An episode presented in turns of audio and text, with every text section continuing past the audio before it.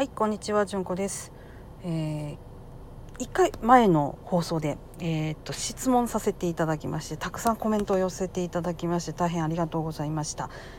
あのーすごく思ったんですよ。やっぱ病院って一人で行くもんなんだなって。なので、え逆に看護師とかの方からあの家族と入ってもいいよっていう風に言わしてもらわなあかんなと思ったしでいざ自分が患者になった時に一人で頑張らなくてどなたかにお願いするっていう勇気は必要だよっていうことも発信しなあかんなって思ったし、ね、そういうのだけでもこうくくれない家族の情っていうものもあるのでなかなか難しいですけれどでも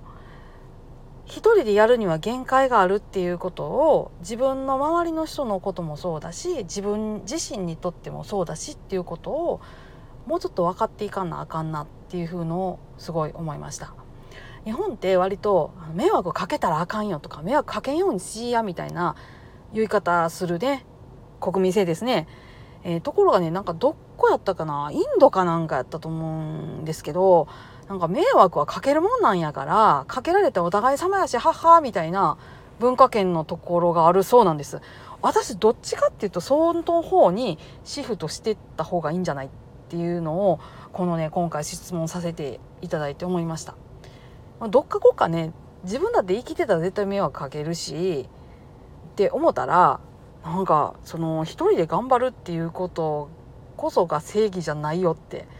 やっぱね思いました。はい。そんな感じなんです。いやー本当にあのコメントくださいって言ってこんなにコメント書いてくださる方が多いと思ってなくてすごい嬉しかったです。ありがとうございます。あの